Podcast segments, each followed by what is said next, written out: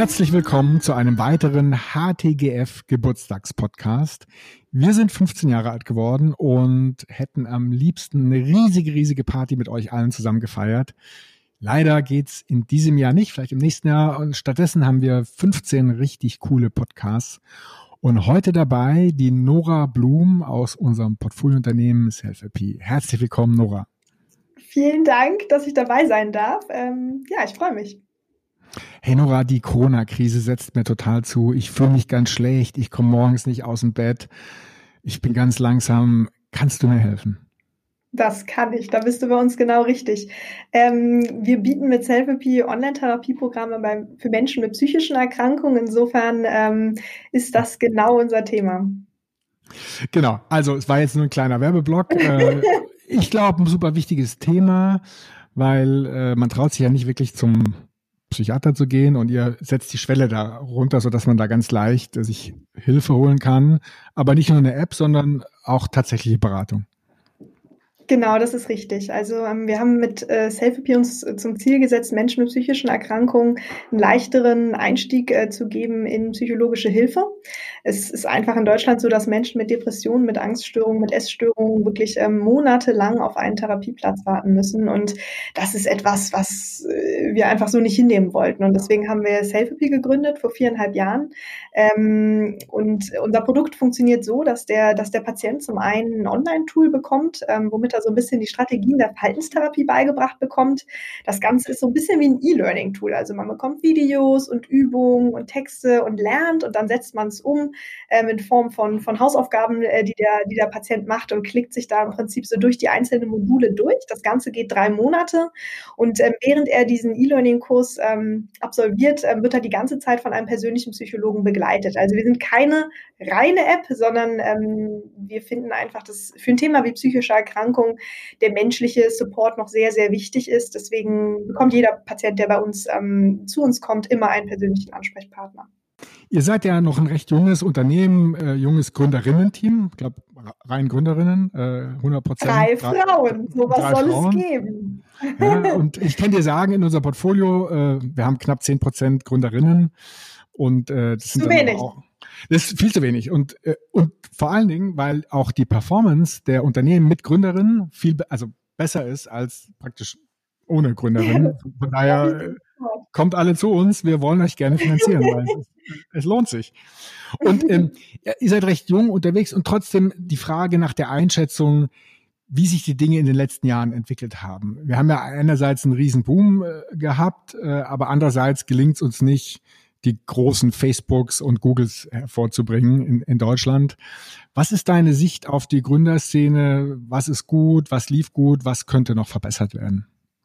Ja, also ich, ich kann jetzt natürlich ähm, überwiegend aus der Sicht der, der Gründerszene im Gesundheitsbereich sprechen, ähm, weil das natürlich unser, unser Gebiet ist.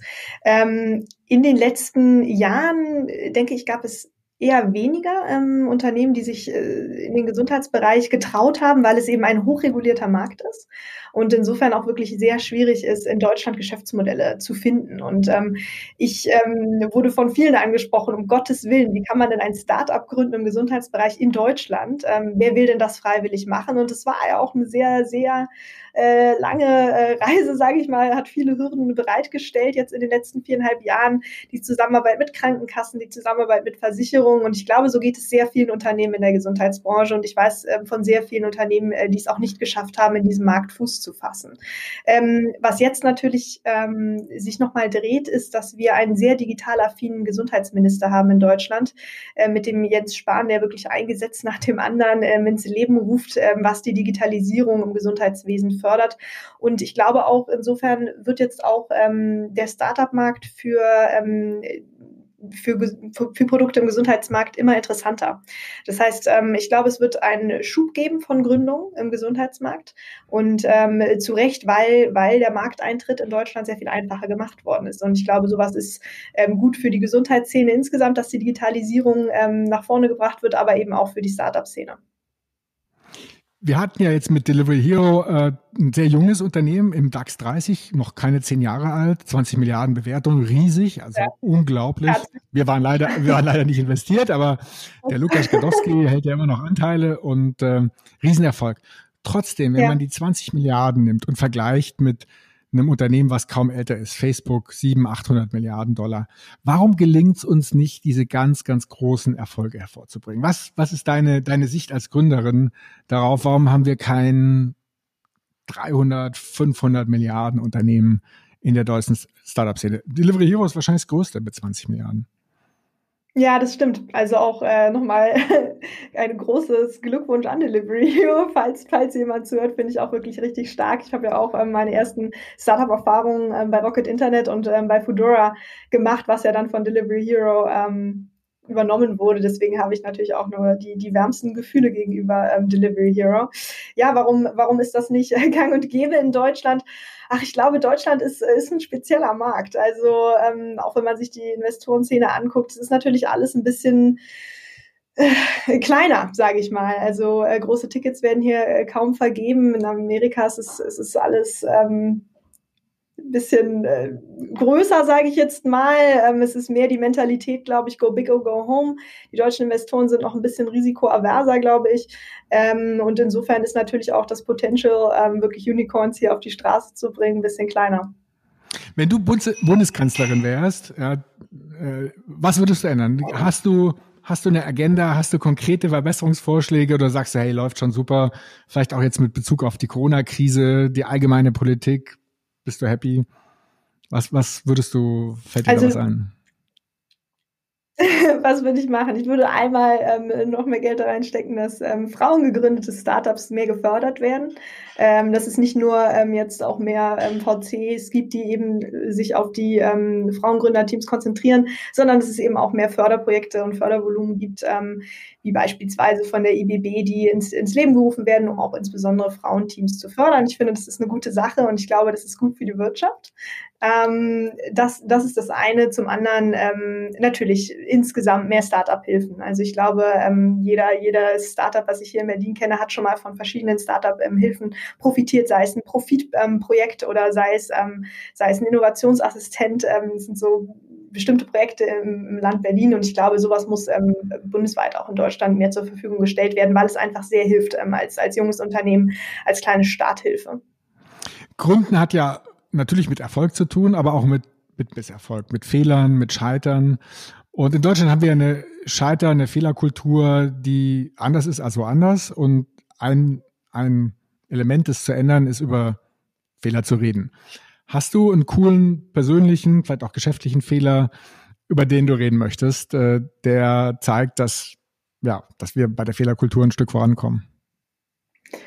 Uh, also ich glaube, wir haben, wir haben in, in der ganzen Historie von, von Selfie schon wirklich uns einige Fehler geleistet. Ähm, sei es, sei es ähm, Gott, äh, oh Gott, ich, ich weiß gar nicht, wo ich anfangen soll. Also wir haben, wir haben wegen Unkoordination, als wir mit unserem größten Krankenkassenpartner live gegangen sind, hatten wir, ähm, haben wir kurz vorher, weil das nicht mit dem technischen Team abgesprochen war, äh, die Seite neu gewartet, sodass sich keiner in dem Moment anmelden konnte, als der Newsletter vom größten Krankenkassenpartner ähm, live gegangen ist. Ich glaube, das war einer der größten Fehler, die, die ich sehr schmerzlich in Erinnerung ähm, gezogen habe. Wir haben auch mal vergessen, als wir umgezogen sind, Nachsende, Nachsendeverträge ähm, mit dem Post Nachsendeanträge zu machen, sodass unser Konto irgendwann gesperrt wurde, weil wir irgendwelche Fristen nicht eingehalten haben. Also wir haben uns schon so ziemlich jeden Fehler gegönnt, den, der, den es so gibt, glaube ich.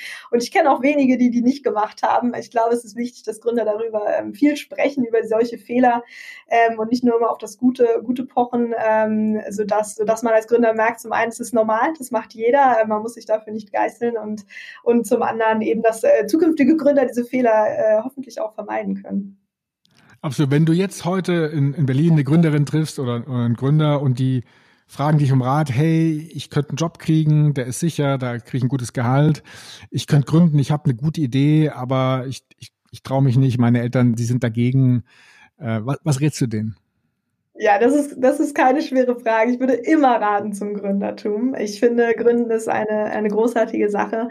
Ähm, ich denke, es, es braucht mehr Mut ähm, bei, bei jungen Leuten, ähm, auch mal ins kalte Wasser zu springen, auch mal zu sagen, hey, ich wage diesen Schritt. Ähm, scheiß drauf, wenn ich äh, kritisches Feedback bekomme oder faile, dann, dann ist das so. Und ähm, dann ist es trotzdem eine Erfahrung, die ich für mich mitnehme. Und ähm, ich wage es trotzdem, auch wenn es nicht die hundertprozentige Absicherung gibt, dass das was wird. Wird.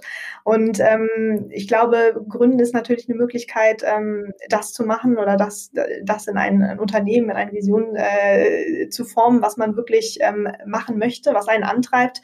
Bei uns ist es jetzt sehr klar, also ich, ich habe nicht gegründet, um zu gründen, ich habe gegründet, um Menschen mit psychischen Erkrankungen zu helfen. Und das tue ich ähm, seit viereinhalb Jahren arbeite ich an diesem Thema. Ähm, und ich möchte nichts anderes mehr tun. Und ähm, ich glaube, das, das ermöglicht natürlich das Gründen wirklich, das, das Projekt nach vorne zu, zu treiben, wo man wirklich das ganze äh, Herz reinstecken kann. Und ich glaube, dann, dann wird Arbeit äh, nicht zur Arbeit, sondern zur Berufung und macht Spaß und man steht jeden Morgen gerne dafür aus. Und ich glaube, das, das ermöglicht Gründen ein auf jeden Fall. Absolut, das strahlt so total aus, die Begeisterung für die Sache, auch, auch man spürt förmlich, wie du dich wohl in deiner Haut fühlst.